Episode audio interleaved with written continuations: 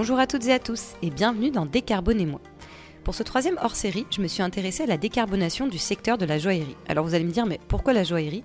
Parce qu'en fait, d'aussi loin que je m'en souvienne, les beaux bijoux ont toujours attiré mon œil. Et d'ailleurs, je crois que je tiens ça de ma mère qui a toujours aimé flâner en fait dans les boutiques pour admirer les jolies pierres en vitrine. Donc pour parler de ce sujet, je me suis entourée de Sacha Pavant, directeur de l'Or du Monde, une bijouterie familiale fondée il y a plus de 40 ans. Et autant vous dire que j'ai découvert un univers fascinant qui n'est pas aussi brillant qu'il n'y paraît. Mais je m'arrête ici et vous laisse découvrir cette conversation passionnante avec Sacha. Belle écoute Bon, écoute Sacha, en tout cas, merci du coup hein, d'être sur le sur le podcast pour parler euh, pour parler de la décarbonation de la joaillerie. Je sais plus comment ça m'est venu. Je sais que j'aime beaucoup les bijoux, même si j'en ai pas euh, si ai pas énormément. Et je me suis posé la question à un moment donné, mais finalement euh, aujourd'hui c'est quand même c'est quand même un secteur où, je sais pas, on, récupère des pierres dans des mines. Je sais pas exactement comment ça, fonctionne. Tu, m'expliqueras tout ça. C'est quand même émetteur de, de gestes. Et donc, voilà, je me suis posé la question et je me suis dit que ça pourrait faire l'objet d'un épisode un peu sympa. mais est-ce qu'avant, tu peux un petit peu te, me dire, si tu veux, qui tu es, quelle, est, quelle est ton entreprise? Je crois comprendre que c'est une entreprise familiale, si je me trompe pas. On en avait parlé la dernière fois.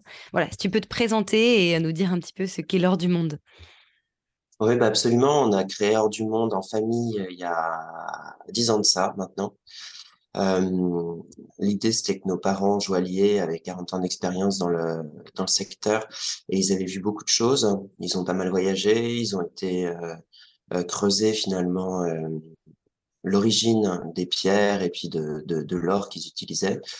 Et dans leur voyage, en fait, ce qu'ils ont vu euh, leur a donné envie de, de, de faire différemment euh, des lieux d'extraction. Parce qu'à l'époque, il faut quand on se remet dans le contexte, finalement, cette question de la décarbonation de, de notre mode de fonctionnement d'une façon générale, c'est finalement euh, assez vieux comme idée. C'est dans les années 70 qu'on a entendu parler les premières fois. Ah Mais ça fait une dizaine d'années que finalement, on prend le sujet à bras le corps. Comment t'expliques qu'il y a une euh. telle. Attends, euh, pardon, excuse-moi, ça, m'arrivera de te couper de temps en temps. Comment tu expliques euh, qu'il y a une telle différence entre le moment où vous en avez déjà entendu parler, finalement, les années 70, et c'est uniquement maintenant, finalement, que les choses se mettent en place? Je, pense qu'il y a une prise de conscience qui est assez récente, qu'il a fallu que finalement il y ait des prises de parole de gens influents pour qu'on commence à entendre un message qui était là depuis un certain temps. Quand on regarde le rapport euh, Midos des années 70 du, du, Club de Rome, on voit que finalement tout ce qu'on est en train de vivre aujourd'hui est, prévu depuis une, une cinquantaine d'années. Euh, qu'on s'y intéresse finalement euh, sur le tard, je pense que c'est un peu le, le propre euh, de, de l'humain. On est plutôt bon dans l'urgence et après on est sur des sujets qui malheureusement nécessitent euh, un peu plus de, de recul.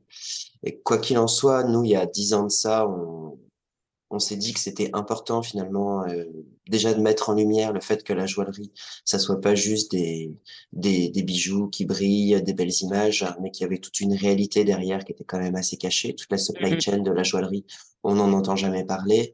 Euh, la façon dont l'or est extrait, les problématiques qui sont liées à l'extraction des pierres aussi, on en a entendu un tout petit peu parler à l'époque du scandale des Blood Diamonds au Sierra Leone, où finalement le l'extraction de, de, diamants avait permis de financer des milices armées et d'alimenter un conflit armé au, au Sierra Leone. À mhm. ce moment-là, il y a eu une prise de conscience sur les diamants. Il y a eu un film hollywoodien qui est sorti, Blood Diamonds. Oui, avec Leonardo. c'est ça, c'est Leonardo DiCaprio, hein, si je me trompe pas. Oui, c'est ça. Oui, absolument.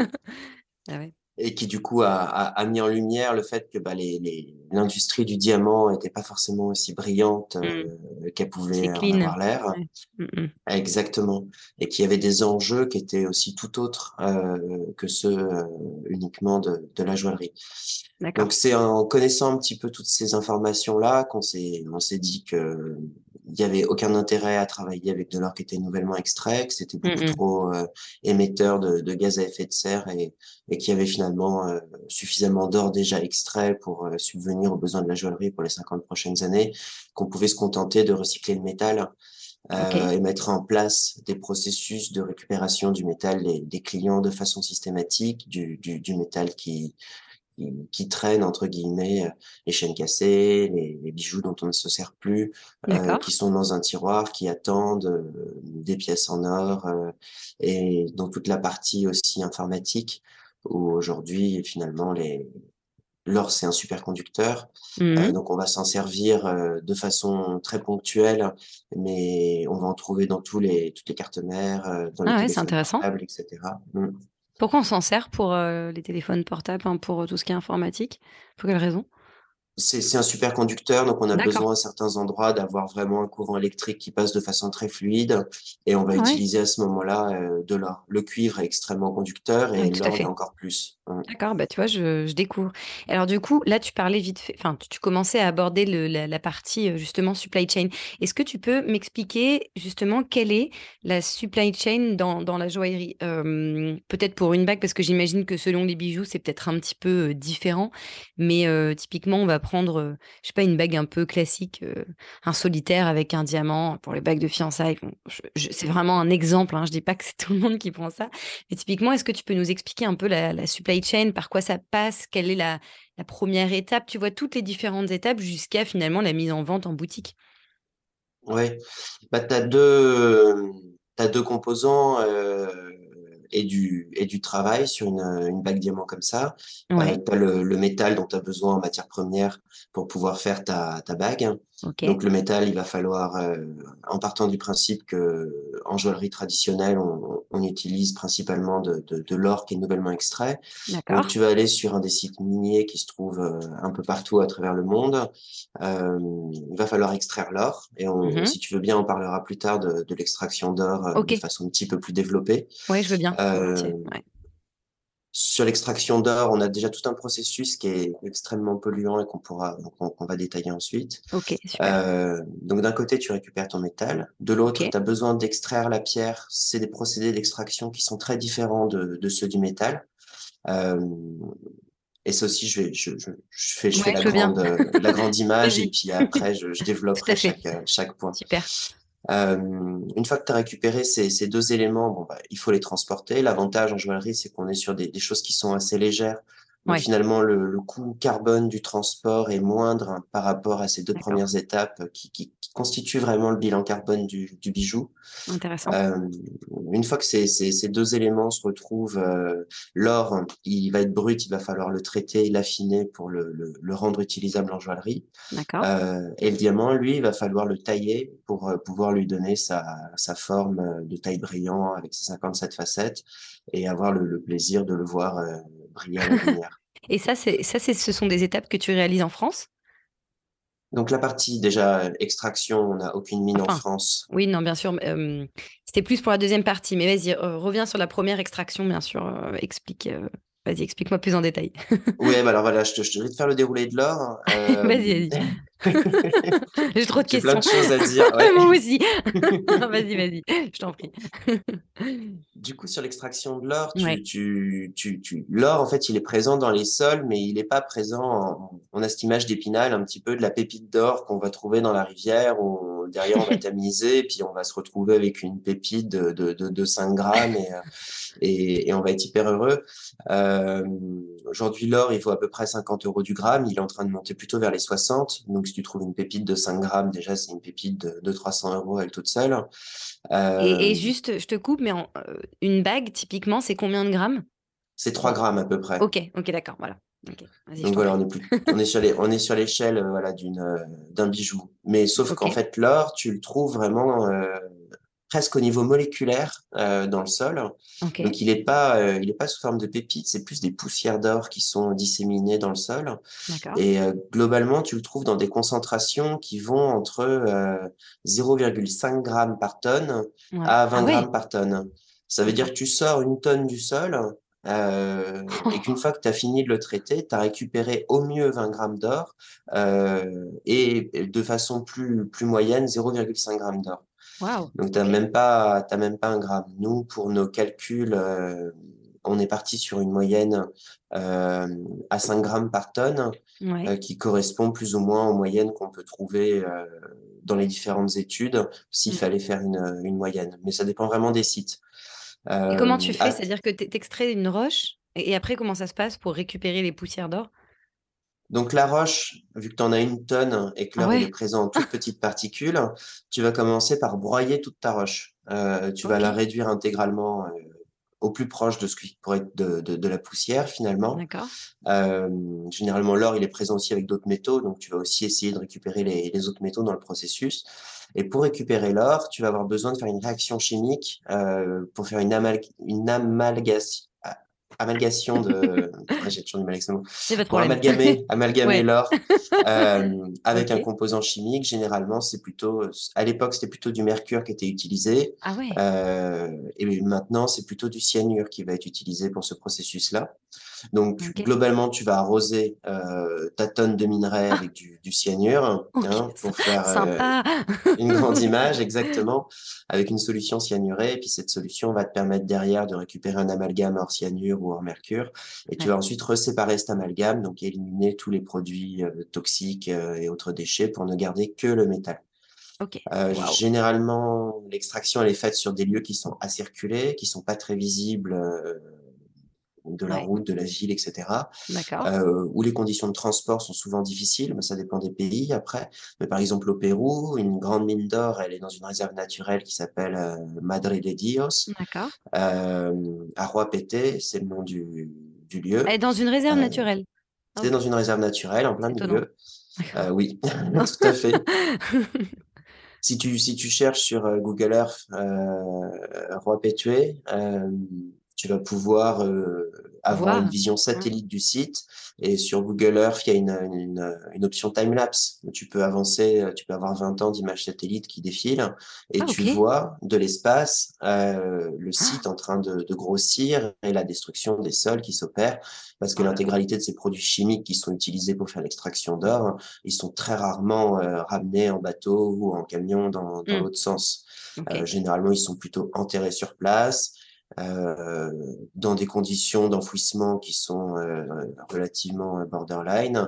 Et avec le temps, l'érosion, euh, la rouille des, des bidons, euh, ça finit par se déverser dans les sols. Et tu vois clairement le, le- la destruction des, des espaces Oh là là. naturels, la pollution des rivières. C'est Catastrophique. visible de l'espace et catastrophique du coup. Ah ouais. Donc c'est une double peine, quoi. C'est-à-dire quand tu, tu émets des gestes, mais en plus de ça, tu pollues les sols, etc. Enfin, c'est. À la limite, les gestes dans l'extraction de l'or, c'est Ouais. c'est gros, mais c'est vraiment que la face euh, immergée de l'iceberg, la destruction des Ah. sols, la destruction de la forêt, euh, c'est le c'est le principal souci. J'avais j'avais sorti un chiffre là-dessus, euh, puisqu'il était important. Euh, sur les, les activités minières, euh, il y a plus de 600 kilomètres carrés de forêts primaires qui ont été euh, détruits. Ça représente à peu près 40% de la déforestation minière en Amazonie. C'est juste 40 sur. Ah ouais. l'extraction. Déforestation minière, hein, je précise D'accord. Oui, bien. oui, bien sûr, bien sûr. Ouais, tout à fait. Ok. Mais le gros de la déforestation minière en Amazonie, enfin pas le gros, mais presque la moitié, c'est c'est lié à l'extraction d'or. D'accord. Waouh. Donc C'est voilà, hyper. Ok, d'accord. C'est hyper. int- C'est vrai que je, je, me je me rends compte à quel point, effectivement, maintenant, euh, sauf si tu t'y intéresses, euh, j'avais jamais eu connaissance, en fait, de toutes ces informations sur la, sur la supply chain de, de la joaillerie, quoi. C'est c'est fou. le métal, c'est vraiment le plus, euh, le plus gros. D'accord. Euh, ça, donc, en plus, derrière, tu as des émissions de, de gestes qui vont avec, hein, parce Mhm. que il faut amener tout le, le personnel minier euh, qui travaille dans de très mauvaises conditions. Pas de quoi. Ouais. l'espérance de vie des, des gens sur place qui travaillent sur les, les extractions d'or. Ouais. Euh, mais il y a un bilan carbone qui est désastreux parce que pour creuser une tonne de minerai, Ouais. euh, il te faut des machines, il te faut du pétrole. Euh, Ouais, sûr. derrière, tu es au milieu de nulle part, donc il faut amener tous ces engins là-bas. Les engins ne reviennent pas d'ailleurs. euh, si jamais ils sont Ah oui. finalement cassés ou autres, ils vont rester sur place. Et puis, euh, Ah ouais, et derrière, euh, après avoir traité ta tonne de minerai et donc Ouais. euh, utiliser tout le pétrole nécessaire pour pouvoir faire tous ces processus mécaniques qui sont euh, qui sont lourds, tu as toute la partie chimique ensuite qui vient en pollution des sols. Donc ça, c'est pour ton métal. Si tu Ok. travailles pas avec du métal recyclé, c'est ce qui existe déjà euh, derrière ta bague sur la, la première partie. Donc pour sortir euh, 5 grammes euh, ou 3 grammes pour le, une bague, euh, tu vas plus ou moins devoir extraire une, une tonne de minerai. Donc euh, la petite bague de, de fiançailles que tu as au, au doigt et puis qui, qui représente finalement euh, ton, ton alliance future et, et finalement euh, quelque chose qui est beau, euh, le nombre de personnes, l'idée qu'on se dit oui pour la vie. euh, tu as potentiellement derrière une tonne d'extraction en forêt primaire associée à, à la bague. D'accord.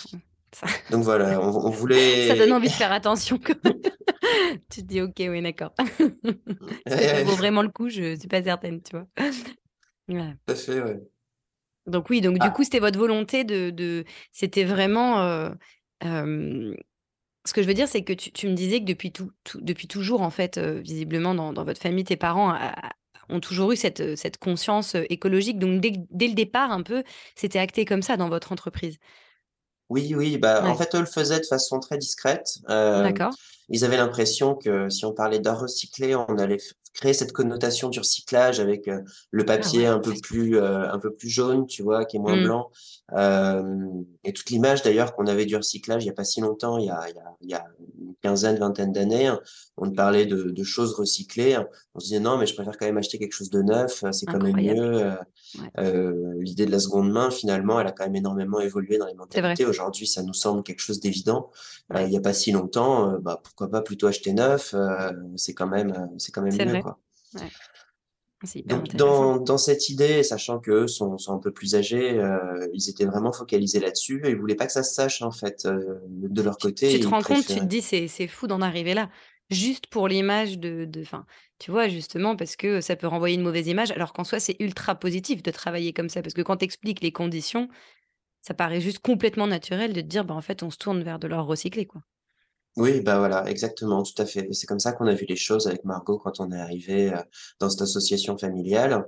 On s'est dit que cette façon de faire, finalement, elle valait le coup non seulement d'être systématisée, euh, de pas euh, de pas juste la garder de de façon ponctuelle, mais d'en faire vraiment une une base, un pilier de de l'entreprise, et euh, et d'en parler. Euh, et d'aller à dire les choses comme elles le sont et non pas d'essayer de travestir la réalité en, en, en amenant de, de, jolies idées euh, par ailleurs, hein, mais d'aller annoncer que bah, l'extraction minière, c'est la base de, de la joaillerie hein, et que cette extraction, elle est non seulement extrêmement polluante, mais euh, dévastatrice à la fois pour euh, l'environnement et puis les sols et que c'est c'est loin des yeux et loin du cœur, donc on a tendance à pas s'y intéresser. La, la, loi du kilomètre joue à plein finalement. C'est pas chez nous, on peut pas le voir, donc on n'est pas concerné. Hein. Sauf qu'en pratique, bon, bah, on a une seule planète, on vit tous dessus et Bien sûr. Euh, tout est lié, quoi. Et, et, en parlant d'or recyclé, par contre, du coup, ma question c'est est-ce que c'est compliqué d'en trouver? Est-ce que tu en as autant que, euh, que de l'or que tu prendrais justement à l'état pur, etc. Est-ce que c'est facile d'en trouver ou est-ce que c'est compliqué? Alors, à vrai dire, c'est assez facile de, enfin, c'est assez facile. Depuis le, le, début de l'humanité, on a sorti à peu près 200 000 tonnes d'or du sol. Euh, si tu devais faire un cube avec ce, ce métal, euh, il représente à peu près euh, un tiers ou la moitié de l'Arc de Triomphe à Paris pour se ah, visuellement se, visualiser. Donc si tu faisais un cube avec tout l'or qui a été extrait depuis les débuts de l'humanité, il serait plus petit que l'Arc de Triomphe, il tiendrait juste à côté. Ah, j'aurais dit beaucoup plus. oui, hein, mais c'est finalement assez euh, assez faible. Hein. Euh, donc on l'utilise en petite quantité, c'est une euh, c'est une valeur qui est, qui est forte. Sur ces 200 000 tonnes qu'on a extraites depuis le début de l'humanité, il faut savoir que les deux tiers ont été extraits dans les 50 dernières années. D'accord, ok. Donc, il y a vraiment un effet d'exponentiel d'accélération sur l'extraction de, de l'or. Euh, ce métal, aujourd'hui, il, est en, il est en circulation euh, et les bijoux, même si on essaye de travailler sur de la durabilité, le métal, il s'use avec le temps, il mmh. s'affine, euh, il y a des morceaux qui finissent par partir, euh, ça casse et à un moment donné, il faut bah, il faut réutiliser le métal pour faire autre chose avec. Et donc aujourd'hui, pour trouver de, de l'or recyclé, on, de notre côté, nous, on n'a pas de, de, de difficultés. Euh, on rachète l'or aux clients pour que eux, ah ça leur diminue un petit peu la, la, note et eux, ça leur permet aussi de entre guillemets se débarrasser de de cet or qui est cassé chez eux. Donc c'est pas tout le monde qu'en a, mais il y a des familles ont, ont de l'or depuis plusieurs générations, sous forme de bijoux et autres. Et finalement, ces bijoux-là ont des secondes vies, troisième vie, quatrième vie. Donc, on, fait, on fait beaucoup tourner le, le métal de cette façon-là. Après, on travaille aussi, bah, juste après, on travaille aussi avec une entreprise qui est basée en, en Bretagne et qui s'occupe de récupérer tous les, les déchets de, de composants électroniques euh, et qui derrière s'occupe de faire la, la, séparation en fait des différents métaux, euh, qui est un processus qui est pas forcément évident. D'accord. Euh, ouais, CNRS, ouais. voilà. Au CNRS, là, ils ont développé une technique où juste à base de, de pression hydraulique, juste avec de l'eau, euh, tu arrives euh, en fonction de la densité des différents métaux à les à les séparer et à, à, obtenir finalement avec un processus qui est, qui est très propre euh, la séparation de tes métaux derrière.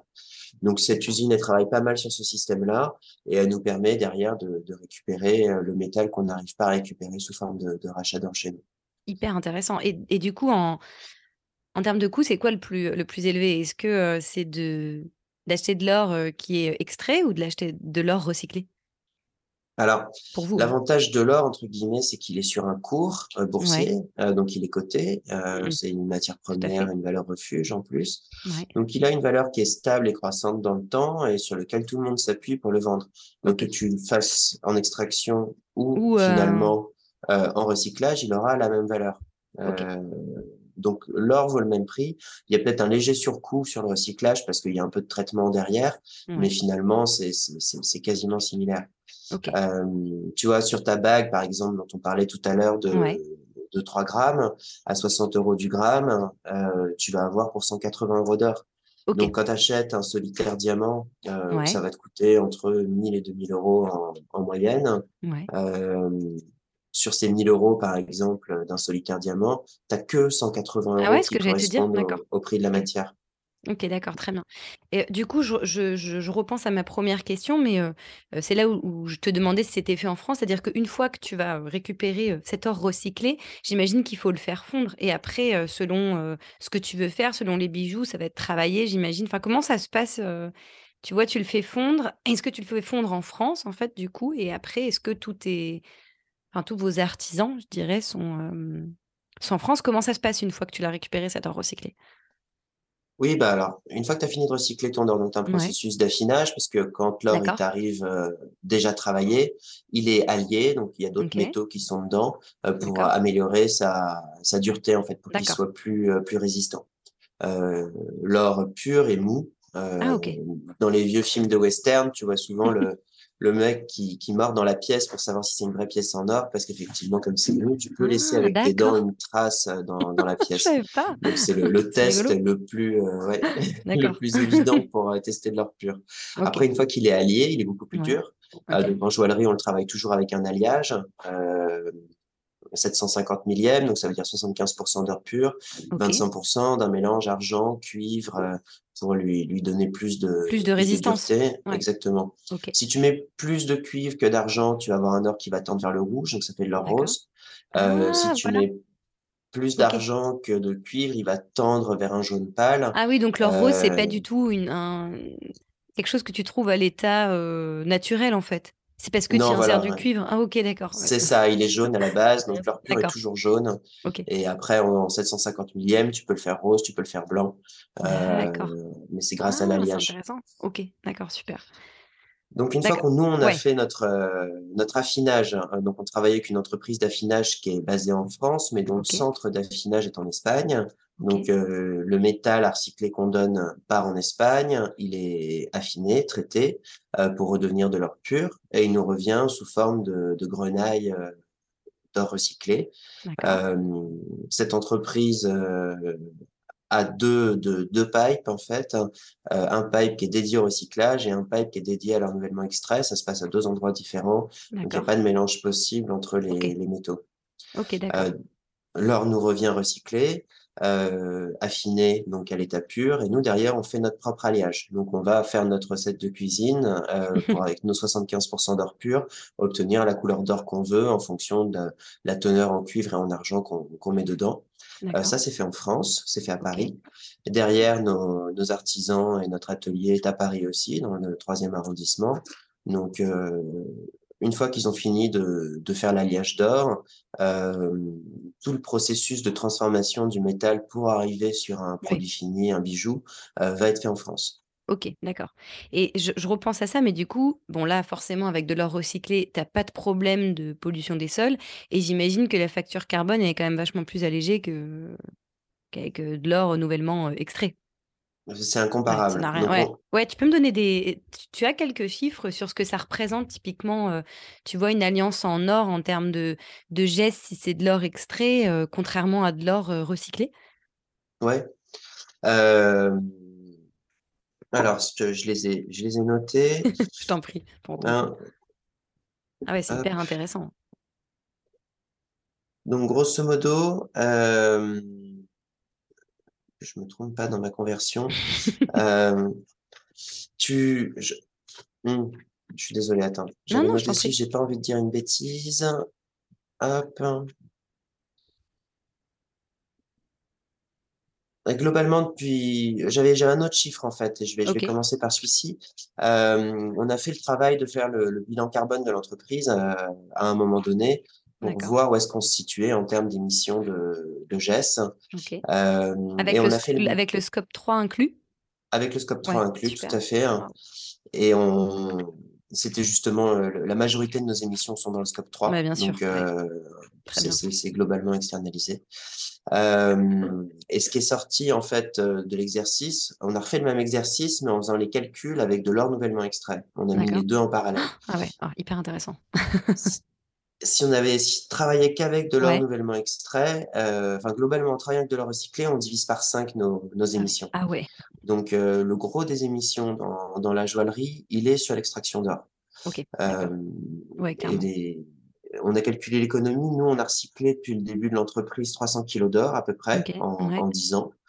Heu, 300 kilogrammes d'or, s'il avait fallu les extraire, ça aurait représenté, heu, 5 400 tonnes d'équivalent CO2. Ouais. Ah ouais et donc là, tu es à peu près à 1000 quoi? Si tu divises par 5, c'est ça? Ah ouais, non, ça n'a rien à voir. Ah ouais. Bah, non, ouais, voilà, tout à fait, exactement. On est à peu près à à 1000 tonnes d'équivalent CO2, heu, OK. en Hyper intéressant et donc après tu donc là, tu me disais vraiment l'or, c'est clairement, heu, ce qui émet le plus et en plus, du coup, ce qui pollue le plus aussi au niveau des sols, hein, ça j'ai découvert bien évidemment et au niveau des pierres alors? Comment ça se comment ça se passe? Est-ce que c'est, c'est un peu moins, heu, c'est quand même un peu moins, heu, émetteur de de gestes? Comment vous faites du coup? Alors, sur les pierres, c'est moins émetteur de de pollution surtout. C'est-à-dire que tu vas pas avoir besoin de produits chimiques, Mmh. et d'une telle quantité de de minerais pour arriver à un à un résultat, entre guillemets «similaire» quoi, pour obtenir la la pierre que tu cherches à extraire. Donc tu es sur un type d'extraction qu'on va pas, heu, dire non polluant parce que ça serait complètement bien faux, sûr. Ouais, hem, mais dont la pollution se se «limite» entre guillemets aux aux émissions de de gaz à effet de serre. d'accord. C'est Hem, déjà un peu mieux c'est déjà, en fait, et est-ce que les mieux conditions sociales sont les mêmes que pour l'extraction de l'or? Est-ce que c'est pareil? Alors pour le coup, tu as vraiment de tout. Donc, en il y a vraiment 2 industries qui se distinguent dans l'extraction des pierres. Tu as l'industrie du diamant, heu, qui est quelque part plus mature, plus ancienne, heu et surtout sur des plus grosses échelles, donc qui est très contrôlée, très encadrée, mais ça dépend vraiment des pays. donc là-dessus, la question des des pierres dépend pas mal du pays dont elles proviennent, de la politique du pays vis-à-vis de de Mmh. l'extraction et heu, si on fait un focus que sur le le diamant dans un premier temps, vu que tu es sur des extractions qui sont quand même à des échelles qui sont assez importantes, hem, je je fais rapidement un détour. Oui, Pour, heu, pour le diamant, il faut savoir que c'est un un procédé naturel, la création du diamant. Le diamant, finalement, c'est du c'est du carbone. OK, C'est ce qu'on trouve de plus sur, heu, sur la planète, hein et c'est d'ailleurs, heu, le problème qu'on a aujourd'hui, c'est qu'il y a trop de carbone. Il est dans il est dans l'air et le le carbone mis à très haute température, à très haute ouais. pression, heu, finit par changer d'état et cristallise. Heu, un cristal de carbone, c'est un diamant. Ah, Donc le diamant, ça n'est que du carbone, D'accord. heu, mais qui a atteint un tel niveau de de de cristallisation, heu, les diamants qu'on utilise en joaillerie, c'est finalement, heu, des cristaux de de carbone, dans leur état le plus pur. Si jamais il cristallise pas complètement, il va garder des traces noires à l'intérieur, des petites taches ou des grosses taches même, Ouais, ce qu'on appelle des inclusions et c'est ce qu'on essaye d'éviter en en joaillerie. C'est ce qui ne plaît pas, c'est la présence de ces taches noires. Ouais, Ouais. d'accord. Ok. Donc globalement, sur l'industrie du diamant, tu n'as que 20% des diamants qui sont extraits qui servent à la joaillerie. Euh, les 80% restants du diamant servent à l'industrie. Euh, le diamant, il a, des ben, il a des propriétés qui sont uniques. C'est euh, ce qui existe, c'est le, le, matériel le plus dur euh, sur la planète. Euh, ce qu'on appelle dureté pour les, les pierres, c'est pas que tu peux pas le casser, euh, c'est qu'il on a il y a une échelle qui s'appelle l'échelle de Moss euh, qui permet de savoir euh, qui raille quoi grosso modo. D'accord. Ah oui oui, ça me dit quelque chose. Exact, ouais. Donc si c'est souvent le diamant qui qui raille d'ailleurs, c'est ça? Enfin. Et le diamant, il est en haut de la chaîne. Il raille. donc avec du diamant, tu peux tailler du verre. tu peux rentrer avec une tête de diamant dans du verre et faire une découpe qui est parfaite. le verre va être intégralement rayé. Si tu railles avec suffisamment de profondeur, tu, tu coupes. D'accord. Euh, donc, on ah utilise des, beaucoup de têtes de diamant dans l'industrie. Pour tailler le diamant, on utilise du diamant, par exemple. On utilise des, des, têtes de diamant pour faire la, la taille du diamant. Et donc, avec le diamant, on va pouvoir travailler bah, en gravure sur le métal, on va pouvoir euh, tailler le verre, on va pouvoir euh, avoir tout un tas d'applications industrielles. Euh, et ce qui va représenter finalement le gros de l'extraction du diamant. je découvre un nouveau monde. Donc le diamant, ça sert beaucoup à l'industrie de, de, de, de, notre quotidien finalement. Euh, énormément de choses qu'on va utiliser ont, vu du diamant à un moment donné dans leur processus de fabrication être utilisé. Et euh, la petite partie du diamant qui est parfait en fait, qui sort du sol et qui a parfaitement cristallisé, euh, qui a remonté euh, des profondeurs de la terre vers la surface sur des effets de, de tectonique finalement, ça fait des, des mines de diamants qui, qui, sont en production continue par la planète et qui remontent et que nous, derrière, on, on exploite. Euh, il y en a que 20% qui vont partir en joaillerie derrière, les plus beaux, les plus purs, euh, les plus blancs. Euh, c'est ceux-là qu'on va utiliser. D'accord, je comprends mieux. Ok, d'accord. Donc ça, c'est pour la partie... Ça, c'est pour la partie diamant. Et pour les autres pierres, du coup, là, c'est un peu plus... c'est un peu un peu plus différent, quoi. Pour les autres pierres, c'est un peu plus différent. Donc là, c'est souvent des, des, des zones en fait qui sont favorables mmh. parce que les sols euh, ont des compositions qui fait que certains cristaux peuvent se former. Donc euh, tu vas avoir des zones géographiques bien particulières qui vont favoriser l'émergence de ces de ces pierres-là. Euh, en Auvergne, par exemple, on a des, des, mines de saphir en France. Ouais, c'est ce que j'ai découvert ça. je sais pas comment, mais je suis tombée sur un le compte LinkedIn d'une créatrice euh, qui justement fait des bijoux à base de saphir d'Auvergne. Il y en a qu'elle trouve dans la rivière, si je ne me trompe pas. Ah, exactement, euh, ouais. Ouais, ça me, ouais j'ai trouvé ça absolument euh, incroyable. Je ne savais pas du tout, tu vois. J'allais te poser la question d'ailleurs de savoir s'il y avait potentiellement des pierres précieuses en Europe, tu vois. du diamant, tu peux en trouver en Europe? Alors, des mines de diamants, bah, en Russie, il y en a beaucoup. c'est pas l'Europe, mais c'est pas très loin. Euh, même si maintenant on travaille plus du tout avec les, les diamants russes. Euh, et dans ce que tu as de plus proche, euh, non, il y a, y a quelques toutes petites présences de, de diamants en Europe, mais globalement, t'as pas de pas de mine principale. Et est-ce que pour les pierres, tu peux faire comme pour l'or, c'est-à-dire soit travailler avec des pierres qui ont déjà été extraites parce que, je sais pas, tu as récupéré des bijoux, etc. Ou soit en créer en fait en laboratoire. Je sais pas si ça se fait, mais peut-être que la création en labo, finalement, elle est aussi maîtrise de, de gestes. Parce que finalement, il y a toujours, j'ai l'impression que, tu vois, pour l'or, tu as trois problématiques, c'est-à-dire la pollution des sols, les gestes et l'aspect social. Pour les pierres, visiblement, c'est l'aspect social et les gestes. Tu vois, en fait, tu as plein de choses à euh, à penser. Je me dis, euh, même si c'est moins émetteur, par exemple, l'extraction de, de diamants, euh, tu as quand même un aspect social assez fort. Tu vois, tu pas intérêt à te tromper, à travailler avec le bon prestataire, etc. Est-ce que pour régler toutes ces questions, il vaudrait pas mieux juste en créer, en créer des, tu vois, de, de, synthèse, quoi? Parce que je crois comprendre que ça se fait aujourd'hui, du moins pour le diamant. Je sais pas pour les autres pierres, mais. Absolument. Euh, toutes les pierres, tu peux les, on sait toutes les synthétiser maintenant, donc tu, peux tout reproduire en, en laboratoire. Hein. Est-ce que, tu euh, penses pas que les gestes, quand même, des pierres synthétisées, c'est pas aussi élevé que pierres extraites ou non, quand même pas? Bah, dans le, la, question, elle est, elle est intéressante. Euh, pour le moment, elle est, la réponse, c'est ça dépend. Donc, c'est, c'est, c'est la réponse difficile. Euh, pour synthétiser un diamant, tu as globalement besoin de la même énergie que celle qu'il a fallu à la Terre euh, dans son cœur pour euh, cristalliser le, carbone. Donc, euh, cette énergie qui est déjà présente dans le centre de la Terre et qui fait que la création de diamants se fait de façon naturelle, tu vas devoir la reproduire en laboratoire à l'identique. Donc, tu vas créer des espèces de, de, fours de très haute température, très haute pression. Mmh. pour alimenter ces fours-là, il te faut de l'énergie. Ton énergie, elle vient d'où? Ça, c'est la première question. Donc, si mmh. tu as utilisé du pétrole euh, pour faire chauffer tes fours et synthétiser ton diamant, ton, ton, bilan carbone, il est supérieur à celui de, de l'extraction. Parce ah qu'il a fallu extraire ton, ton carburant à la base. Et derrière, c'est ce carburant qui va te permettre de faire un diamant que tu aurais déjà trouvé de façon naturelle, entre guillemets, dans, dans les sols. Donc, il est même plus élevé, tu dis. Donc, si tu utilises des, des énergies carbonées, ton bilan carbone est supérieur sur ton diamant de synthèse. Donc, en fonction du laboratoire avec lequel tu travailles, aujourd'hui, le gros des diamants de synthèse, ils sont produits en Inde, en Chine.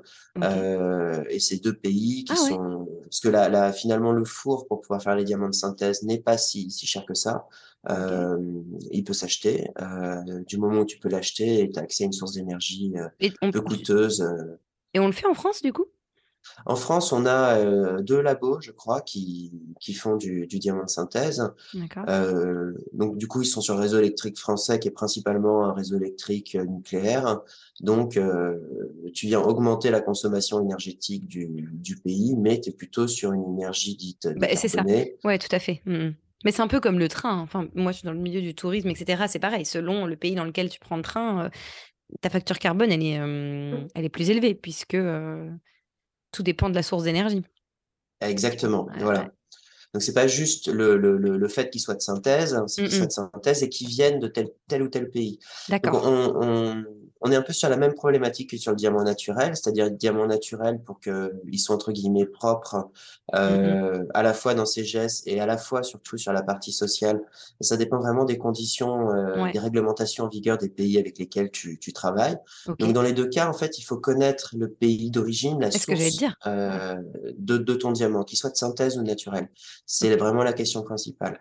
Si sur ton diamant de synthèse, finalement, c'est une énergie décarbonée qui a été utilisée pour euh, faire le diamant, tu vas avoir un bilan carbone, a priori, qui va être moindre que sur un diamant euh, extrait. Et en plus, tu es sûr que euh, niveau social, c'est mieux, quoi. du moins. Tout à fait. ok c'est mieux et c'est enfin, c'est mieux et c'est moins bien tu vois. Il y a l'exemple du Botswana euh, c'est un pays qui a pris son indépendance dans les années 70 euh, c'était les Anglais qui étaient qui avaient colonisé le Botswana. Ils sont partis parce que globalement il y avait rien au Botswana. Il y avait le désert du Kalahari euh, euh une pauvre ville 6 km de route euh, et globalement bah ils n'ont rien trouvé sur place, il n'y avait pas de ressources, c'est coincé au milieu, euh, il n'y a pas d'accès à la mer. Donc ils ont décolonisé en disant c'est bon, il n'y a, y a, rien à faire sur place. Euh, le président du, du Botswana à ce moment-là, qui a été élu, euh, lui était persuadé que dans ces sols, il y avait quelque chose. Donc, il a fait venir différentes entreprises pour euh, inspecter les sols. Et euh, il a construit une joint venture euh, au Botswana qui s'appelle Debswana, qui est la contraction de De Beers, qui est le ah principal extracteur de diamants. Ouais, d'accord et du Botswana. Et c'est le seul pays au monde où euh, il y a une joint venture, donc une entreprise qui est détenue 50% par l'État, 50% par De Beers pour euh, l'exploitation des sols. En fait, il s'est avéré qu'il y avait des, mines de diamants monstrueuses au Botswana. Euh, les plus beaux diamants du monde aujourd'hui, ils sortent du Botswana. Et donc, euh, le pays a développé toutes ses infrastructures, hein, tout son mode de vie actuel euh, sur la base de l'industrie du diamant. Il y a à peu près un tiers euh, du PIB du pays qui vient ah, uniquement de l'industrie du diamant. Et en, en l'échelle de 50 ans, euh, ils ont développé toutes les infrastructures du pays, routes, hôpitaux, euh, euh, système de santé, système d'éducation, grâce à l'industrie du diamant. Donc aujourd'hui, le Botswana vit clairement de l'industrie du diamant. Euh, c'est un de nos pays principaux, nous, pour, euh, pour les diamants qu'on propose, avec l'Afrique du Sud et le Canada. Et, et ça a un effet qui est, qui est finalement euh, bénéfique pour le, pour le pays. Donc, sur la partie sociale, euh, par exemple, le diamant de synthèse apporte pas ce, ce bénéfice. Euh, mmh ça crée moins d'emplois en France, ah euh, ça fait travailler du labo et de l'énergie, ça fait travailler de la machinerie, mais, mais derrière, c'est moins vertueux sur la, la, partie sociale, de mon point de vue. Euh, après, nous, euh, chez Air du Monde, on propose les deux. On n'a pas. c'est intéressant, d'accord. C'est selon la demande du client ou Exactement, ouais. Il y a, il y a les deux. Le diamant de synthèse, c'est 50% moins cher à, à dimension égale. Euh, donc, c'est hyper avantageux d'un point de vue financier. Ouais, Parce que du coup, tu as besoin de moins de machinerie, tu as moins de coûts, tu as aussi euh, plus de production. ouais. Euh, donc, ça fait diminuer la, la valeur. Mm, mm. tandis que sur le diamant naturel, la production aujourd'hui, elle est ultra contrôlée. Ouais, Euh, Il faut savoir que le diamant, c'est, c'est, c'est aussi un peu un, trust. Euh, il y a quasiment que de beers, ça a un peu changé. Mais pendant longtemps, il y a eu que de beers sur le marché. Ils avaient 80% Ouais, c'est des, vrai que j'ai des toujours entendu parler d'eux, naturels. ouais, complètement. Ouais. Ils ont créé une joaillerie par la suite Ah pour voilà, c'est euh, ça. On est... vendre Moi, c'est comme ça, en fait. euh, que... Oui, oui, d'accord. Ok. Mais à la base, c'est un acteur minier euh, de beers. Euh, qui est partout à travers le monde et qui fonction des pays et de l'encadrement euh, légal finalement à des pratiques qui vont être très très différentes. Au Botswana, ils sont complètement encadrés par le, Ouais. la législation du pays. La législation s'est développée autour de, de, de cette idée Ah oui. d'extraction et donc du coup mm. a tout construit sur euh, euh, là-dessus. Euh, tu as le pays frontalier, la Namibie par exemple, Ouais, euh, sur lequel l'industrie du diamant est beaucoup plus sauvage. Tu Tu veux dire c'est moins bien encadré? Légalement, c'est beaucoup moins bien encadré. Ah, ouais. De Beers a obtenu l'autorisation d'aller euh, exploiter les, les fonds marins de la Namibie.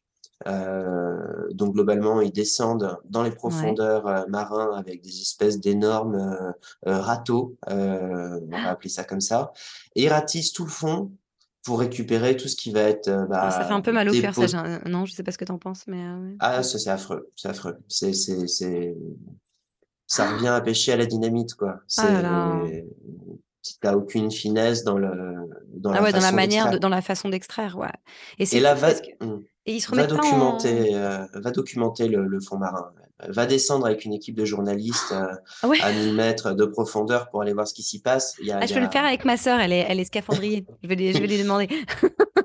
de, Ça vaudrait le coup d'avoir des images qui sortent de là pour voir un peu, euh, Ça me paraît dingue. Et c'est fou, tu vois, ils se remettent pas en question pour autant. Ce que j'allais te demander d'ailleurs, parce que là, attends, j'ai plusieurs questions qui me viennent en tête, hyper intéressant, non, c'est passionnant.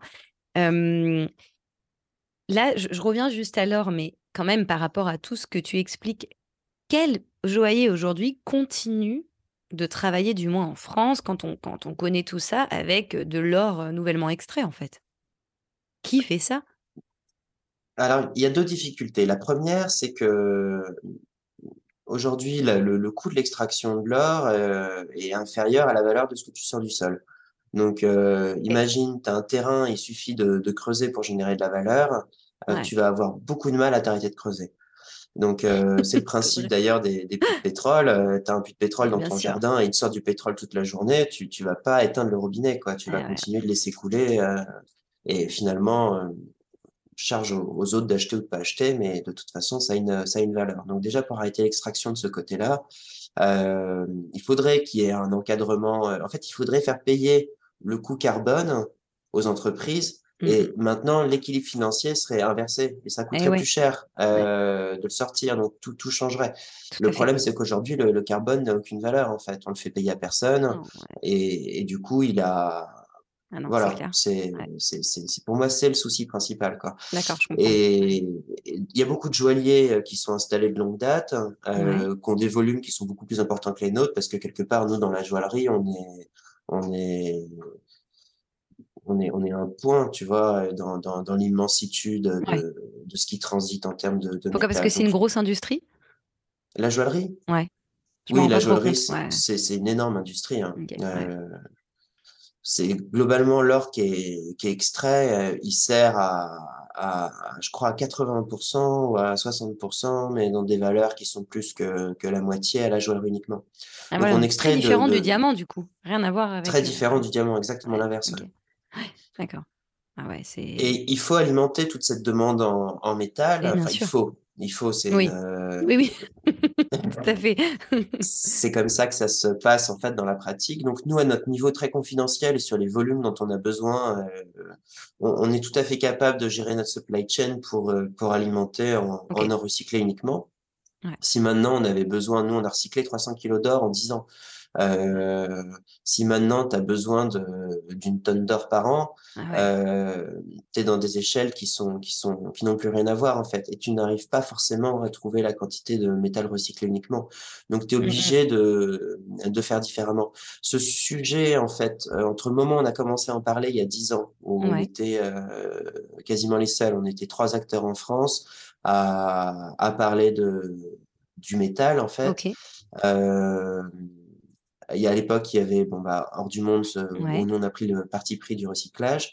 Euh, il y avait Paulette à bicyclette, Ah oui, euh, je connais bien. Hélène Grassin. Ouais, tu. Ouais. Ben euh, ouais, à l'époque. euh, enfin, c'est tout, en fait, je l'ai découvert à l'époque quand je me suis fiancée. Je l'ai découvert, je pense, quelques temps après seulement, parce que j'ai, c'est une amie à moi qui, qui, qui a pris une alliance chez eux et qui m'a expliqué leur démarche. C'est comme ça que j'ai j'ai découvert. Je trouvais ça super. Bah, ce qu'elle fait, c'est de leur euh, faire mine. Donc, l'idée, c'est de Mm. d'encadrer l'extraction de l'or. Ouais. Euh, ça la rend pas moins polluante, mais par contre, ça la rend socialement beaucoup plus responsable. Et l'idée, c'est que finalement, les gens qui travaillent sur les extractions, enfin l'exploitation d'or, euh, soient mieux rémunérés et des Mm. conditions de sécurité et de euh, une espérance de vie. C'est bien, mais c'est vrai Euh, que pff, quand, quand tu expliques quand même, quand tu parles de, tout ce que ça engendre au niveau pollution des sols et tout, euh, même si l'aspect social, il est bien encadré et, c'est très important de toute façon, clairement, tu te dis que quand même leur recycler, c'est clairement la solution. Et euh, bah, après, c'est juste, comme tu dis, parce que j'allais te demander, tu vois, quels sont les freins à toute cette euh, décarbonation, etc. C'est ce que tu expliques, c'est en termes après derrière de, c'est pas tant financier finalement, puisque les prix se valent à peu près, c'est plus en termes de, de stock. Si tu as besoin de beaucoup, euh, malheureusement, leur recycler, ça va être plus compliqué à trouver au bout d'un moment, comme tu dis. Une tonne. euh, exactement. ouais, ouais, ouais. Et donc, pardon, je t'ai ça. coupé, Mm. euh, je t'ai coupé, tu disais, euh, vous travaillez avec- à l'époque, il y avait trois acteurs. Oui, voilà. Donc, il y avait Paulette à bicyclette euh, qui avait cette démarche Fairmind. Et euh, il y a Gem aussi, euh, euh, qui a été, euh, qui est une entreprise qui a été reprise par euh, Dorothée Moncontour et qui, elle aussi, travaille avec euh, de leur Fairmind. Et nous qui avions pris le, le parti pris du, du recyclage à ce moment-là. Donc, on était trois finalement à parler des problématiques euh, autour de l'or. Nous, vraiment sur la partie environnementale, parce que c'était vraiment notre Mm. fer de lance. Ouais. Et, et j'aime et Paulette à bicyclette plutôt sur la partie sociale, parce que c'est loin d'être négligeable comme Tout aspect. donc, c'est hyper important le focus qu'elles qu'elles ont donné là-dessus. Et, et en fait, ça a créé, euh, ça a créé des idées chez, chez les plus grands joailliers, en fait, où on a vu sortir derrière des, des idées similaires, des volontés similaires d'aller dans cette direction-là. Donc, Ouais. euh, on, on est content vraiment de, malgré notre côté très confidentiel, d'avoir apporté euh, euh, notre pierre à, à Ouais, bien sûr. Bah, vous étiez un peu des, finalement les, les pionniers alors, quand on y pense. Bah, on, on, on a débroussaillé en tout cas le, le, le- Ouais. le terrain euh, du point de vue bah, discours, euh, montrer les, les choses avec les, les, les moyens qu'on avait en tout cas. Et, et toute cette démarche que tu as engendrée de décarbonation et notamment de, de bilan carbone, etc., est-ce que ça a un coût financier ou est-ce que tu penses que c'est quand même à la portée de tous, quoi? Tout le monde peut, euh, tu vois, le faire. Oui, bah, la difficulté de ces grands joailliers, c'est justement le volume dont ils ont besoin. Donc, euh, la supply chain est installée depuis très longtemps. Euh, et la supply chain, jusqu'à maintenant, prenait pas du tout en considération les aspects sociaux et environnementaux. D'accord. Euh, tu vas chez un, tu vas chez Cartier Ouais. et euh, tu rentres dans la boutique et tu demandes le diamant qui est sur cette bague, il vient d'où? Et euh, le métal, comment est-ce qu'il a été travaillé? Tu Ouais. n'auras aucune réponse. Mais pour quelle raison? Parce qu'ils savent pas, parce que la, supply chain ne ne donne pas ces informations-là. Parce que l'information de provenance du diamant, euh, quand on a été la première fois euh, poser la question à des grands, Ouais. des grands tailleurs de diamants en fait, ont- qui ont des entreprises qui sont, Ouais. euh, qui sont extrêmement importantes, et qu'on a dit bah on veut bien acheter vos diamants, mais on veut savoir d'où ils viennent, euh, de quel pays. Euh, on nous a dit c'est pas possible. Vous aurez jamais cette info, c'est pas Mais pour possible. des raisons de confidentialité ou parce que vraiment, il y a un tel volume qu'ils ne savent pas? Il y a en fait, euh, ça vient plus haut. L'industrie du diamant, ça se passe en. euh, je vais parler justement de la supply chain du diamant. Tiens, ça c'est Ouais. assez Ouais, intéressant. Donc, tu as, une première partie, c'est l'extraction. Donc, tu sors le diamant du sol, tu obtiens Ouais. des, des, des, tu sors des géodes. En fait, c'est des kimberlites. Ça s'appelle du nom de la première ville euh, en Afrique du Sud où il y a eu la mine de diamant Kimberley. Et c'est une, la géode, c'est une espèce de, de couche qui va entourer le, le diamant qui est à l'intérieur. Euh, ah, tu casses la géode et tu sors le, la pierre qui est à l'intérieur.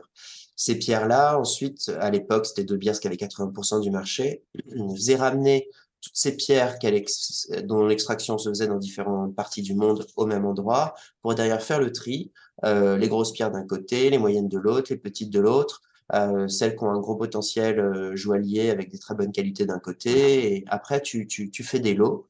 Euh, et tu as des systèmes d'enchères où euh, pour pouvoir participer à ces enchères, il faut minimum que tu achètes pour un million d'euros de diamants par an. Donc sinon, tu n'es pas inscrit. D'accord. Donc ça demande des moyens financiers hyper ah importants. sinon, tu peux pas faire partie des enchères. Euh, si tu as ce niveau de, de, de, de finances suffisant pour pouvoir participer, tu as le droit finalement d'acheter des lots de bières. Quand tu achètes un lot, euh, il y a un côté un peu pochette surprise tu, eux, ils mélangent de façon à ce qu'il y ait un peu tout pour tout le monde, mais euh, tu peux dans ton lot trouver des pépites ou euh, finalement avoir quelque chose d'assez moyen. Euh, donc les entreprises qui, qui, qui, travaillent dans le diamant ont besoin d'énormément de moyens financiers. Ouais. Euh, elles achètent ensuite cette quantité de, de stock qui est important et il faut savoir que pour une entreprise qui travaille dans le diamant, la moyenne de rotation d'un stock, c'est euh, un an à peu près. Donc, entre le moment où tu as dépensé ton million d'euros et le moment où il va donner quelque chose, tu as déjà plus ou moins un an qui s'est passé euh, entre les deux. Ah, long. Ensuite, le fait que ça soit dans des lots, euh, elle est là, la perte de traçabilité tu sais ah, plus d'où il vient. Le lot, c'est un mélange. Eh, bien sûr. dire, ça n'a aucun intérêt à dire que finalement, euh, tu as un diamant qui vient du Zimbabwe, euh, ou finalement, tu as une guerre civile et un dictateur, Mugabe, qui est en place grâce à l'industrie du diamant, qui en a un autre qui vient du Sierra Leone et que finalement, ça a servi euh, au financement d'un conflit armé, un autre du Congo, et puis tu as aussi un diamant du Canada, euh, voilà, qui, qui, est finalement assez clean. Euh, donc finalement, il y a eu cette espèce de, de, de, enfin, il y a ce mélange qui est fait, et puis derrière les lots ensuite sont achetés par les diamantaires qui posent pas de questions. C'est déjà assez difficile comme ça de, de mm. pouvoir participer aux auctions et, et de récupérer les, les, lots de diamants, qui taillent et qui ensuite s'occupent principalement de la taille pour faire une taille parfaite et de la distribution pour pouvoir vendre leurs pierres euh, et récupérer la trésorerie qu'ils ont investie et, et faire leur profit. Euh, derrière eux, ils ont généralement des bureaux ou des, des, des, des sous-traitants qui commercialisent les diamants pour eux.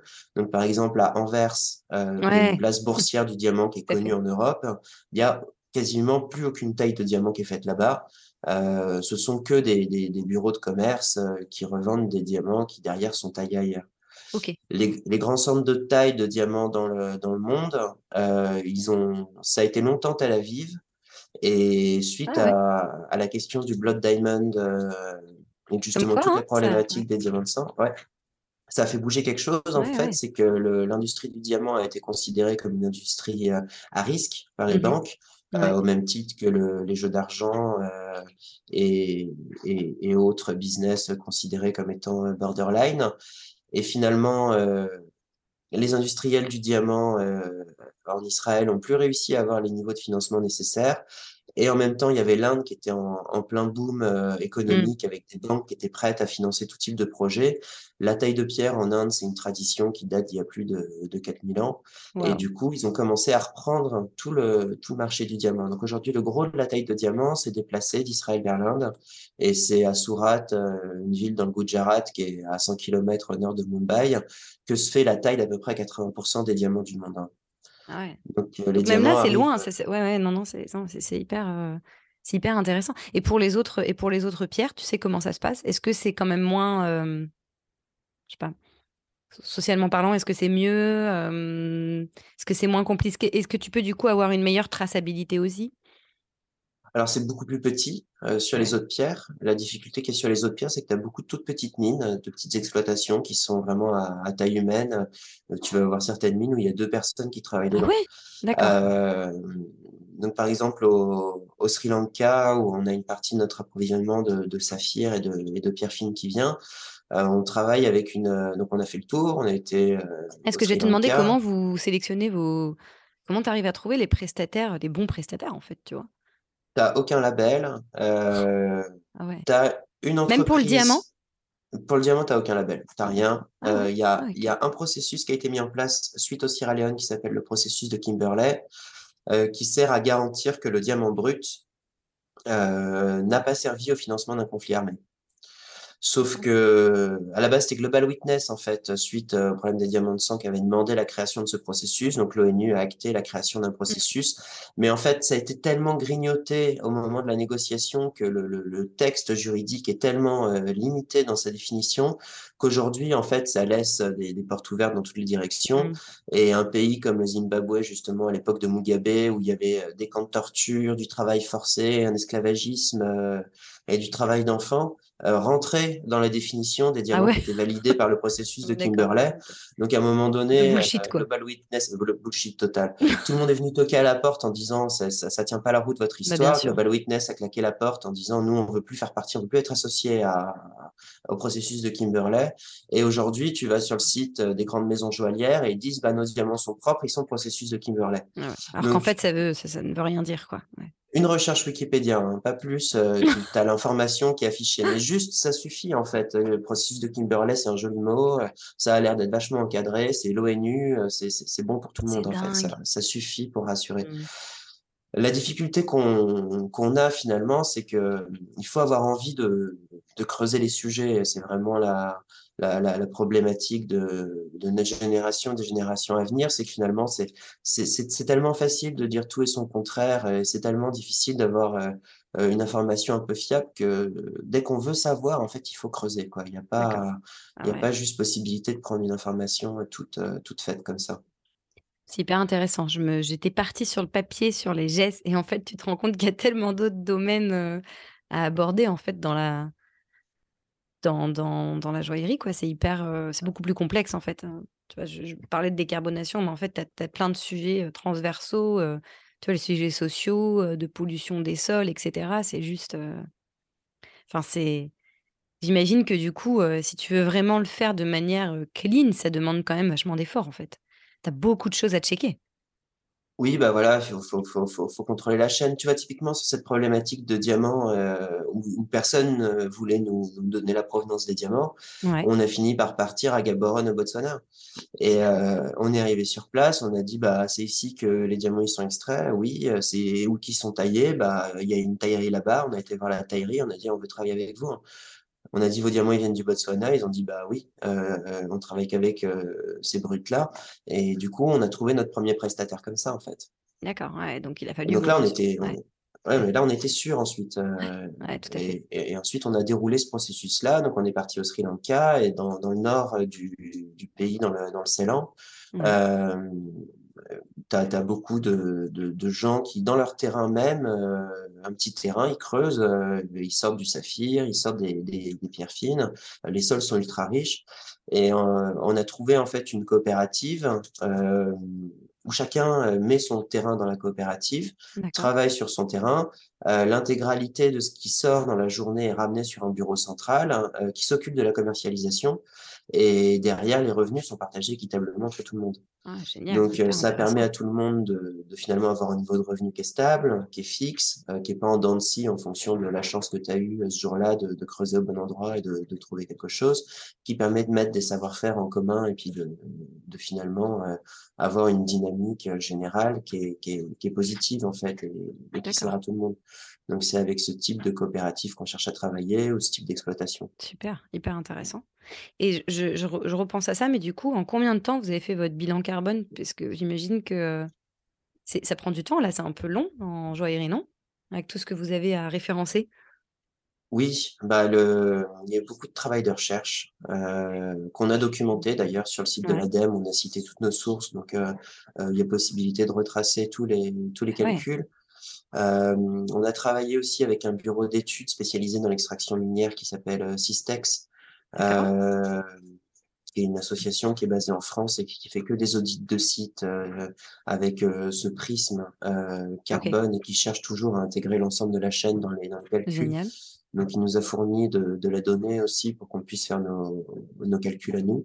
D'accord. Euh, et du coup, on a, on a mis tout bout à bout. C'est un travail qui a duré euh, trois mois la première fois pour réussir à, à mettre toutes nos sources euh, bout à bout. Et maintenant, quand on le refait, l'avantage, c'est qu'on a déjà. Ouais, c'est plus rapide. Ouais. C'est plus rapide. On a déjà un travail de recherche qui a été fait, donc on connaît bah, l'impact d'un gramme d'or recyclé versus l'impact d'un gramme d'or extrait. pareil pour les pierres, le transport, l'avion. Euh, les deux avions, le premier qui va de, du site minier vers le lieu de taille, puis de lieu de taille vers la France. Ok, d'accord. Euh, Et c'est quand même, malgré tout, pardon, malgré tout, le, le, le transport est quand même du coup moins émetteur que l'extraction. Ça n'a rien à voir? Oui, parce qu'en fait, le calcul du transport, euh, en tout cas tel qu'on a trouvé, enfin, c'est les chiffres de l'ADEME sur le transport euh, et les chiffres aussi du, du Shift Project euh, là-dessus. Et euh, ça tient beaucoup au poids des matériaux mmh. transportés. en joaillerie, bah, un diamant de 1 carat, qui est déjà une pierre qui vaut 10 000 euros à peu près, un carat, c'est 0,2 grammes. Ah oui. Donc, tu transportes 0,2 grammes, ça a une valeur énorme en, rapport euh, valeur-poids, mais par contre, ça pèse rien. Donc, euh, pour faire une bague euh, diamant avec une pierre de 1 carat, qui va être une bague qui va valoir, bah, c'est ça, 10 000 euros à peu près, euh, tu as 0,2 grammes de diamant et 3 grammes de métal. Quoi. Donc, le transport de, de cette matière-là, finalement, il est, il, est, il, pèse hein, dans le bilan, mais c'est pas, pas là qu'il pèse. Oui, puis quand tu repenses à la manière dont tu extrais euh, l'or, euh, les pierres, etc., en fait, tu te rends compte que le transport, c'est pas que c'est une goutte d'eau, mais je pense que ça n'a rien, tu vois, en termes de. Non, mais si, c'est quasiment une goutte d'eau par rapport à, au coût de l'extraction. D'accord, donc le premier poste, c'est l'extraction, et ensuite, tu dirais que c'est quoi, dans l'ordre, tu vois, ce qui, ce qui pollue le plus et ce qui pollue le moins sur euh, un bijou? Ouais, bah, euh, ce qui pollue le plus clairement l'extraction. Voilà, ah, ça c'est et le, gros du bilan carbone de la joaillerie, c'est l'extraction. Enfin, c'est même plus que le gros, c'est le, ouais, c'est le la grande 90%, majorité. quoi. Ouais, ouais, tout à fait. Le, le travail en atelier, euh, il pèse un petit peu parce qu'il y a besoin d'électricité pour faire tourner les, les machines. Euh, plus que le transport? Euh, plus que le transport, ouais. Ah ouais, ok, d'accord. Tu as, plus de bilan carbone sur le, travail euh, du métal que, que sur le transport du métal, tout à fait. Ok. Euh, Et après, tu as les écrins. Qui ah oui, c'est vrai ça. Partie très discrète, mais extrêmement présente en fait dans le. C'est le bilan carbone qui nous l'a fait sortir ça. on a vu que les écrins pesaient pour, pour beaucoup. Donc le deuxième poste, tu vois, après l'extraction, ça va être tous les à côté. Mais non, c'est euh, intéressant. Les écrins, la, la PLV, euh, tout ce qui fait que finalement, tu as besoin. C'est quoi la PLV Ça va être ta... ce que tu vas afficher en boutique, euh, ce que tu vas imprimer pour ah faire, faire la présentation, tes, tes présentoirs, tes... toutes ces choses-là, en fait, ces espèces d'à côté auxquelles on ne fait pas forcément attention. Tu vois, mais comme qui quoi? fait le, le charme d'une d'une boutique en, en joaillerie. Tu fais, tu fais faire les écrins en France? Alors les écrins, on a cherché à les faire faire en France. On voulait travailler avec euh, avec du bois en fait. Donc on a essayé de travailler avec des ébénistes français, mais malheureusement on n'a trouvé euh, aucun, à vrai dire, euh, qui, qui, qui puisse nous, nous faire les les écrins qu'on voulait. on a fini par travailler avec une entreprise qui est en Nouvelle-Zélande. Donc on ne peut pas faire plus loin sur c'est vrai. le transport de nos écrins. C'est le, le, le, point noir de notre bilan carbone, il est là-dessus aujourd'hui. Le côté positif, c'est qu'on a trouvé une entreprise qui est ultra responsable et qui, qui travaille avec des forêts qui, qui sont gérées de façon euh, pérenne, durable, donc qui, qui coupe euh, un, qui replante deux et ainsi de suite, et qui cherche à augmenter la, la, la forestation d'une zone, donc euh, qui derrière a besoin de faire de la coupe de bois. Et, et ce bois-là, il est travaillé à la main ensuite pour faire des écrins qui sont faits main et qui sont, qui sont extrêmement beaux. Mais il y a le transport des écrins, et les écrins sont beaucoup plus lourds euh, eh que finalement les bijoux. Donc, Parce que les écrins, normalement, c'est pas en, pas en bois? C'est euh, souvent pas pouvoir parler des écrins. Mais c'est étonnamment, euh, étonnamment un gros poste. Ça peut être soit sur des matériaux euh, composites, donc tu vas avoir une base euh, carton sur laquelle tu mmh. vas mettre soit du, soit du plastique, soit des, des, tissus plus ou moins synthétiques sur les, les extérieurs pour faire tes suédines ou pour faire les, les parties un peu douces, un, peu, un peu jolies. Un peu satinées. un peu satinées. Souvent là-dessus, bon, bah, t'as pas d'informations de, made in quoi que ce soit. Donc le gros de la production, vu que la main d'œuvre est pas chère, c'est surtout la Chine qui est vraiment la, la grande fabrique euh, de l'Europe et, et, sur quelque chose d'aussi peu regardé finalement euh, que l'écran, mais qui est quand même mm. super important parce que voilà, ça, c'est toute la symbolique euh, qui est dessus. et tu vas avoir en fait, à mon avis, enfin, en tout cas pour nous, clairement, le deuxième poste d'émission, il est sur les, les écrans. Et J'aurais jamais dit. en fait, non mais c'est vrai, tu penses pas à ça de suite, alors qu'en fait, mais clairement, non mais bien sûr, d'accord, ok. Ah c'est hyper, mais c'est vrai que bon, la Nouvelle-Zélande, oui, c'est vrai que c'est un peu loin. Mais bon, j'imagine que vous avez cherché. On a cherché les matériaux qu'on utilise, ils sont, il y a, y a, aucun, y a rien de toxique. Euh, les, les, boîtes qu'on fait derrière pour le transport et autres, c'est avec des cartons qui sont recyclés, avec euh, euh des encres euh, sur des, des, des, bases végétales qui sont non toxiques, non polluantes, hein, et qui derrière la boîte qu'on a, tu, on peut la mettre directement dans, dans, dans la poubelle jaune si jamais on veut l'acheter. Elle est, elle est 100%, 100% cyclable et 100% recyclée à la base. Et les écrins, le fait de les faire en bois, bon, c'est des matériaux qui sont qui sont durables, sur mmh. lesquels la façon dont il est géré est, est, respectable en tout point de vue. Euh, le seul point noir, c'est vraiment, euh, bah, bah c'est lourd, il faut les transporter, il faut leur faire faire la moitié du, du monde. Donc, euh, notre point d'amélioration aujourd'hui, ça va être... Il est là? Il est là, ouais. c'est le, ah, le, plus gros point sur lequel on peut travailler. Parce qu'après, sur tout le reste, même sur des choses qui sont insignifiantes, les, les, les, les petites pochettes euh, qu'on utilisait avant en plastique pour le transport des bijoux, ça s'appelle des, des mini-grips, c'est des espèces de, de petites poches plastiques transparentes euh, qui, qui se referment, tu sais, avec les, les doigts. Tu peux, tout à fait.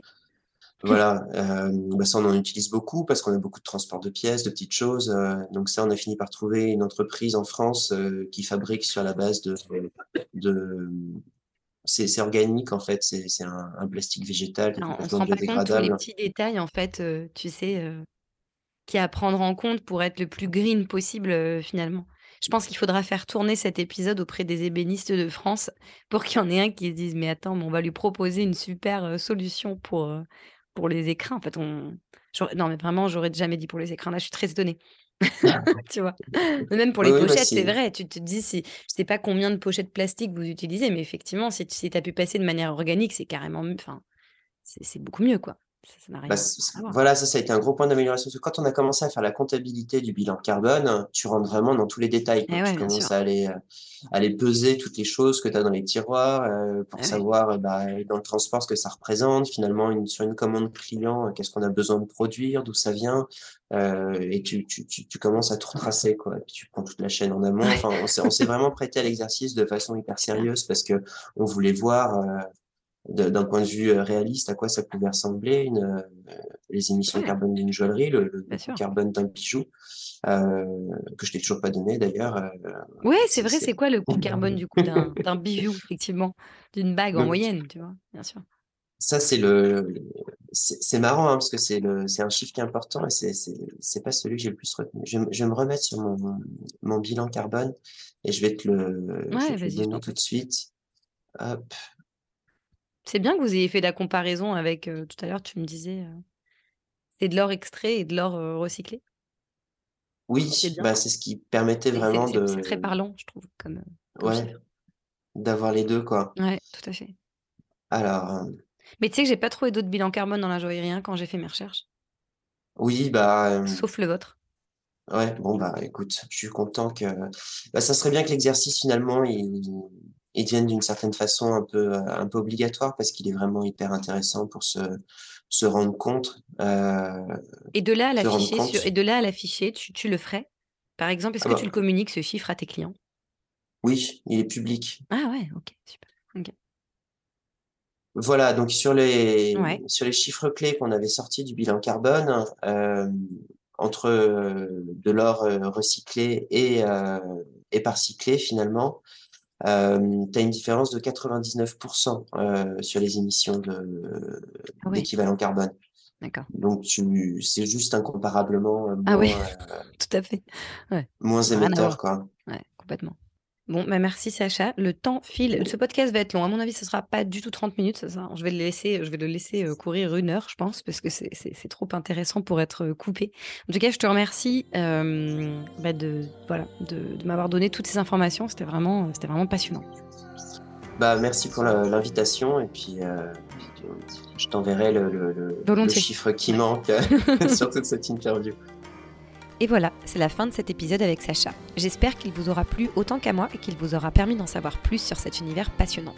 Si vous souhaitez réagir ou retrouver les informations dont nous avons parlé dans l'épisode, retrouvez-nous sur ewewigo.fr sur la page podcast.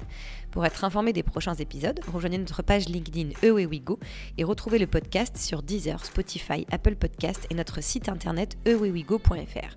Et si vous avez aimé cet épisode, foncez me mettre 5 étoiles, ça m'aidera beaucoup. À très vite